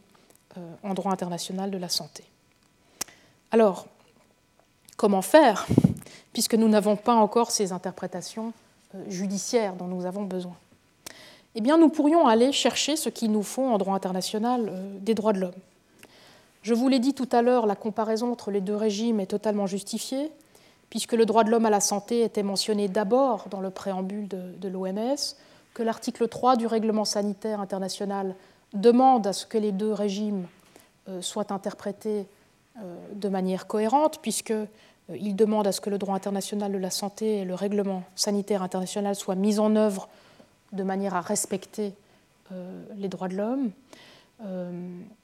Et ce qu'on observe récemment dans la jurisprudence internationale des droits de l'homme, c'est un regain d'intérêt pour le droit de l'homme à la santé. Donc on peut espérer que grâce à cette conjonction d'origine, si on arrivait à la réveiller, euh, les deux régimes puissent être interprétés euh, de front. Alors voici trois points sur lesquels le régime de la diligence due du droit international des droits de l'homme pourrait être source de comparaison intéressante en droit international de la santé. Premièrement, la nature de la santé publique mondiale en tant que question politique et juridique, et non pas simplement scientifique et médicale. La première erreur à ne pas commettre, en effet, euh, serait de construire le contenu de la diligence due en matière sanitaire exclusivement autour de la mesure technoscientifique des risques et de la connaissance scientifique de ces risques, puis de procéduraliser, de standardiser le respect de la diligence due sous la forme de mesures d'évaluation d'impact sur la santé ou de données chiffrées comme on l'a fait en matière de droit de l'environnement. Alors même si on peut comprendre les arguments qui penchent en faveur de, de la prétendue universalité, objectivité et détermination de ces standards technoscientifiques, en l'occurrence médicaux, et de leur intérêt dans un monde divisé sur ce que devrait être la diligence due en matière de santé publique, j'ai aussi expliqué dans la quatrième leçon que le risque d'impérialisme scientifique désormais est tout aussi élevé à procéder ainsi sans parler de l'intérêt de la justice, à des fins d'universalité, qu'il y a à procéder dans chaque cas à une contextualisation, à une différenciation normative de la diligence due dans les circonstances concrètes de chaque État débiteur. Et c'est sur ce point la pratique de la diligence due des droits de l'homme, centrée sur la protection des intérêts fondamentaux et égaux de la personne humaine, peut nous guider. En effet, c'est un régime de droit international dans lequel euh, le test instrumental de proportionnalité, le calcul risque-bénéfice, tout cela est euh, clairement euh, mis en cause. Donc voilà, à mon avis, un premier domaine dans lequel le droit international des droits de l'homme peut nous aider à ne pas tomber dans le piège de la technicisation et de la procéduralisation du contenu de la diligence due en droit sanitaire mondial lorsque ce droit se réveillera. Deuxième contribution du droit international des droits de l'homme, euh, à la diligence due en droit international de la santé, concevoir la santé publique mondiale en tant qu'intérêt et responsabilité commun des peuples et de leurs États. De manière remarquable, je l'ai dit, la constitution de l'OMS de 1946 exprime le principe aujourd'hui tant invoqué de solidarité. Elle pose euh, le principe selon lequel la santé est une question d'intérêt commun, une responsabilité commune des individus et de leurs États. Il, en découle qu'il n'est pas possible pour chaque État de protéger la santé de sa population diligemment, sans protéger celle des autres, et donc sans instaurer une coopération institutionnelle internationale. Dans ces domaines, le bon gouvernement, à l'aune duquel la diligence due est mesurée, ne peut donc se limiter au bon gouvernement national. Le bon gouvernement national doit aussi être mondial et solidaire pour être considéré comme un bon gouvernement. Alors, ces obligations de coopération euh, institutionnelle internationale diligente entre États et entre États et OMS euh, sont mentionnés à l'article 44 du règlement sanitaire international. Donc nous avons une obligation expresse dans le règlement sanitaire international qui prévoit cette obligation de coopération institutionnelle internationale. Le problème, c'est qu'il nous faut des éléments pour interpréter le contenu de, cette obligation. Et ici, à mon avis, le droit international des droits de l'homme peut venir à notre secours, puisque ce droit, le droit international des droits de l'homme, est l'un des seuls régimes de droit international à prévoir des obligations de coopération institutionnelle diligente, l'article 41 des ARE dont je vous ai parlé, et évidemment l'article 2, paragraphe 1 du pacte sur les droits économiques, sociaux et culturels. Donc voilà une deuxième source essentielle euh, pour l'interprétation de la diligence due qu'on pourrait aller rechercher en droit international des droits de l'homme. Troisième euh, apport du droit international des droits de l'homme de la diligence due en droit international de la santé,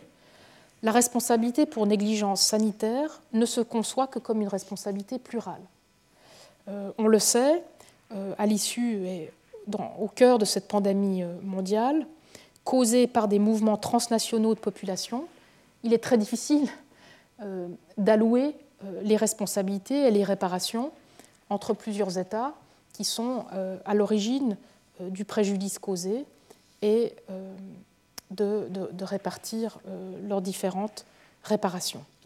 Et dans ce contexte, à nouveau, la responsabilité pour négligence du droit international des droits de l'homme pourrait nous être d'une grande utilité, puisque c'est en droit international des droits de l'homme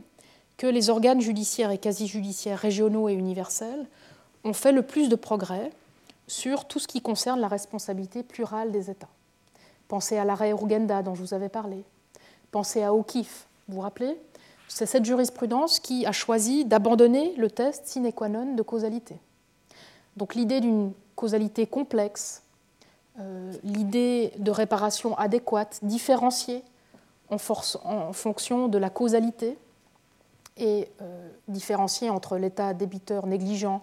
et un autre État, c'est quelque chose euh, que euh, la jurisprudence internationale des droits de l'homme a l'habitude de faire. Et ça aussi, c'est quelque chose, je pense, que nous pouvons amener au droit international de la santé. Étant donné la possibilité, voire désormais la certitude de traverser de nouvelles pandémies à l'avenir, il est essentiel de réveiller le droit international de la santé de son sommeil, d'activer les obligations de diligence dues de ce droit, et de tirer les leçons diligentes de ce que nous avons vécu et vivons encore pour l'avenir de la spécification du contenu des obligations de prévention, protection et coopération diligentes en droit international de la santé. J'espère, dans cette euh, huitième leçon, vous avoir donné ici quelques pistes utiles, à l'instar du régime de la diligence due en droit international des droits de l'homme, pistes qui nous permettront euh, de réveiller ce droit international de la santé et d'éviter certains des pièges dans lesquels il pourrait désormais tomber. Dans la prochaine et dernière leçon, le temps est déjà arrivé prochainement de, conclure ce cours, je conclurai le cours précisément en vous faisant diverses propositions pour l'avenir de la diligence due en droit international, rien de moins. Euh, je vous remercie beaucoup de votre participation euh, en présence ici et puis pour la plupart d'entre vous euh, à distance. Je vous souhaite une très belle fin de semaine et me réjouis déjà de vous retrouver pour les conclusions. Merci. Retrouvez tous les contenus du Collège de France sur www.colège-2-france.fr.